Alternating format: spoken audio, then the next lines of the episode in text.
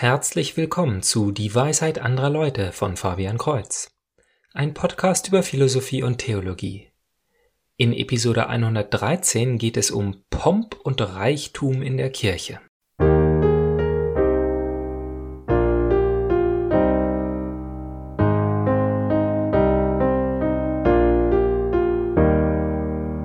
In den letzten Folgen habe ich unter anderem auch das Problem mit dem Übel erwähnt.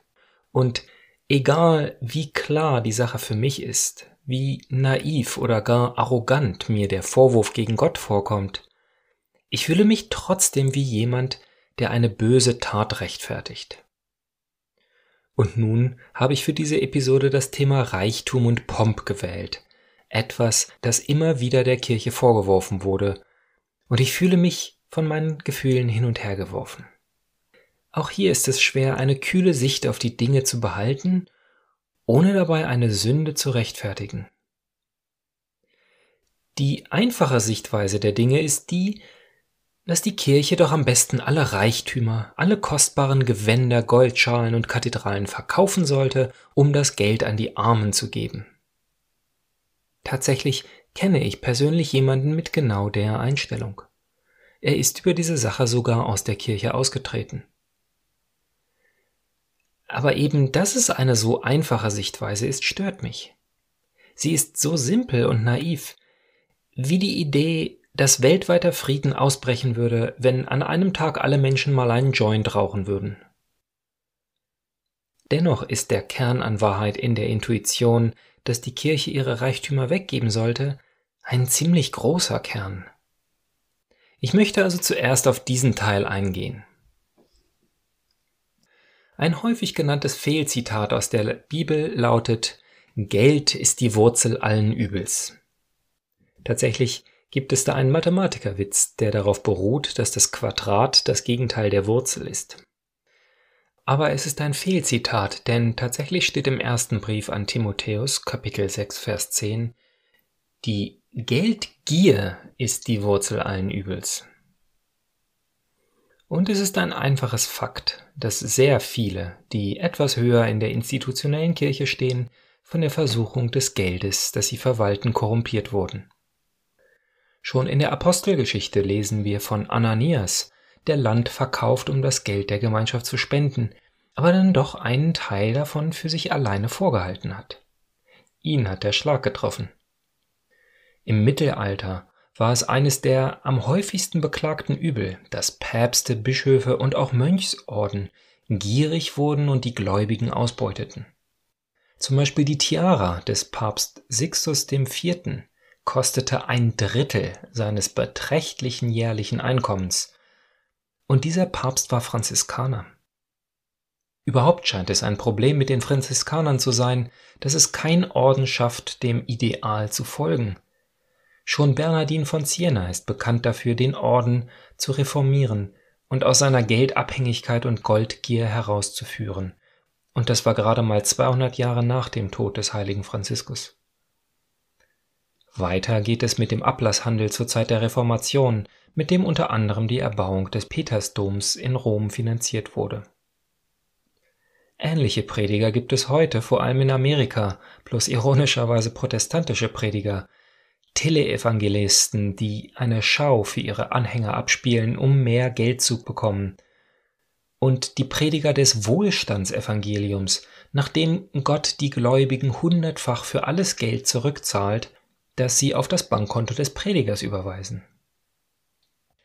Und heute sind wir kein bisschen besser geworden. Wohlstandsprediger wie Joel Osteen sind aktiv wie immer. Gelder in der Bank des Vatikan wurden des Öfteren in seltsamen Geschäften angelegt oder einfach hinterzogen. Auch deutsche Bischöfe haben häufig Kritik auf sich gezogen für verschwenderische Renovationen oder Investitionen in Unternehmen, die der Moral der Kirche widersprechen. Medienberichte sind in den prominentesten Fällen total übertrieben, aber Verschwendung und Gier stecken doch im Kern der Dinge. Kann also irgendjemand behaupten, dass jeder Christ oder wenigstens jeder Geweihte oder wenigstens jeder Franziskaner von der Sünde der Gier nach Geld befreit ist? Natürlich ist es ein Missstand in der menschlichen Natur und wir finden den Geiz und die Gier überall. Und dennoch trifft es uns besonders hart, wenn wir Christen sehen, die so viel über Moral, Tugenden und Sünden reden und in die gleichen Probleme fallen wie alle anderen. Ja, man kann sogar sagen, dass die stark vertrauensbasierte Struktur einer institutionellen Kirche die schwarzesten Schafe anzieht und sogar die Tugendhaften korrumpiert. Die Lehre ist heute also die gleiche wie zur Zeit der Reformation, wie im Mittelalter und wie sogar in der Apostelgeschichte. Die Gier nach Geld ist die Wurzel allen Übels. Wir müssen durch systematische Reformation dieses Problem eindämmen, ebenso wie wir die Probleme mit sexuellen Ausschreitungen eindämmen müssen. Soweit also der wahre und ganz schön große Kern in dieser anfänglichen Kritik, dass die Kirche ihre Gelder weggeben müsste. Kommen wir nun zur zweiten, zur anderen Seite, die Gründe, warum eine solch einfache, aber auch radikale Vorgehensweise nicht hilfreich ist. Erstens ist es ein ignoranter Irrglaube, dass wir alle Probleme mit Geld lösen können. Eigentlich habe ich eben genau das bewiesen. Selbst wenn die Kirche alle Werte veräußern würde und an die Armen spenden würde, der Gesamtwert der weltweiten Kirche die natürlich nicht berechnet werden kann, da jedes Land und jede Diözese ihre eigenen Finanzen regelt, würde sogar bei großzügiger Schätzung nicht ausreichen, um das amerikanische Sozialsystem auch nur ein Jahr lang zu finanzieren. Und dann? Und das führt zum zweiten Punkt. Ein Großteil der Werte liegt in Gebäuden rund um die Welt, und in diesen Gebäuden wird Dienst an den Armen ausgeführt. Kindergärten, Schulen, Klöster, Küchen und Versammlungsräume. Gerade weil die Kirche sie besitzt, kommen sie den Armen zugute. Und was ist mit den großen Kathedralen, mit dem Petersdom und der Sixtinischen Kapelle? Zunächst einmal, wer würde sie kaufen und warum? Solange sie der Kirche gehören, sind sie öffentlich zugänglich. Und ja, die Armen brauchen Schönheit ebenso wie die Reichen.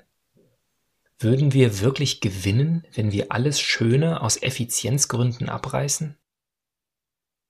Und wie hilft das gegen die Korruption in der Kirche? Das Problem mit Korruption ist ja gerade, dass das Geld in die Taschen von wenigen fließen und eben nicht der Kirche im Ganzen zugutekommt. Jetzt also von der Kirche zu verlangen, das Geld zurückzugeben, das schlechte Verwalter angehäuft haben, verbessert gar nichts. Warum sollte der Kindergarten oder die kleine Vorstadtkirche verkauft werden, nur weil ein Bischof sich einen Mercedes gekauft hat? Als letztes möchte ich der asketischen oder puritanischen Sichtweise widersprechen, nach der wir das franziskanische Ideal in der ganzen Kirche leben sollten. Wenigstens sollten wir die Rohstoffe verkaufen, wie die goldenen Messschalen, keine aufwendigen Gewänder mehr herstellen, denn der Priester kann auch in einer alten Fabrikhalle in Jeans und Pulli mit Ikea-Schüsseln eine ebenso valide Eucharistie feiern wie im Kölner Dom. Aber diese Sichtweise ist im tiefsten sehr falsch. Die transzendentalen Werte sind Güte, Wahrheit und Schönheit und nicht etwa Effizienz, Radikalität und Diversität. Der Mensch braucht Schönheit zum Leben im Allgemeinen aber auch um die Richtung zu Gott zu erkennen. Viele sind zum Glauben an Gott gekommen, eben weil sie von der Schönheit der Musik, der festlichen Zelebration oder der Architektur beeindruckt wurden. Und die Bibel selber beschreibt Gott als König auf einem Thron. Jede Spende an den Tempel in Jerusalem wurde gepriesen. Sogar Jesus lobt die Witwe, die ein paar Münzen in die Spendenbox im Tempel steckt damit die Bauarbeiter bezahlt werden können. Diese Beschreibungen können wir nicht verstehen, wenn Reichtum böse wäre, wenn das Königtum oder ein reich verzierter Tempel etwas objektiv Schlechtes wäre. Gott hat allen Reichtum auf der Welt geschaffen und den Menschen so gemacht, dass er die Sachen ersehnt. Ja, unser Leben wäre nicht lebenswert, wenn es rein um die theologisch richtige Tat gehen würde. Nur die Erbsünde hat uns zerbrochen. Seitdem haben wir große Schwierigkeiten, das Gute im richtigen Maße zu genießen. Wir wollen mehr, als wir haben, Wir wollen mehr als der andere hat und letztlich wollen wir Freuden, die nicht gut für uns sind. Aber die Antwort darauf kann nicht sein, dass wir alles Gute und Schöne als sündhaft und schlecht ansehen. Vielleicht ist die richtige Antwort, es selber besser zu machen. Nicht nur Geld zu spenden, sondern mit Tat und Rat vor Ort dabei zu sein. Oder was meinen Sie, lieber Zuhörer? Schreiben Sie es mir unter dwal.fabian-kreuz.de. Kreuz mit TZ. Also bis zum nächsten Mal. Gottes Segen.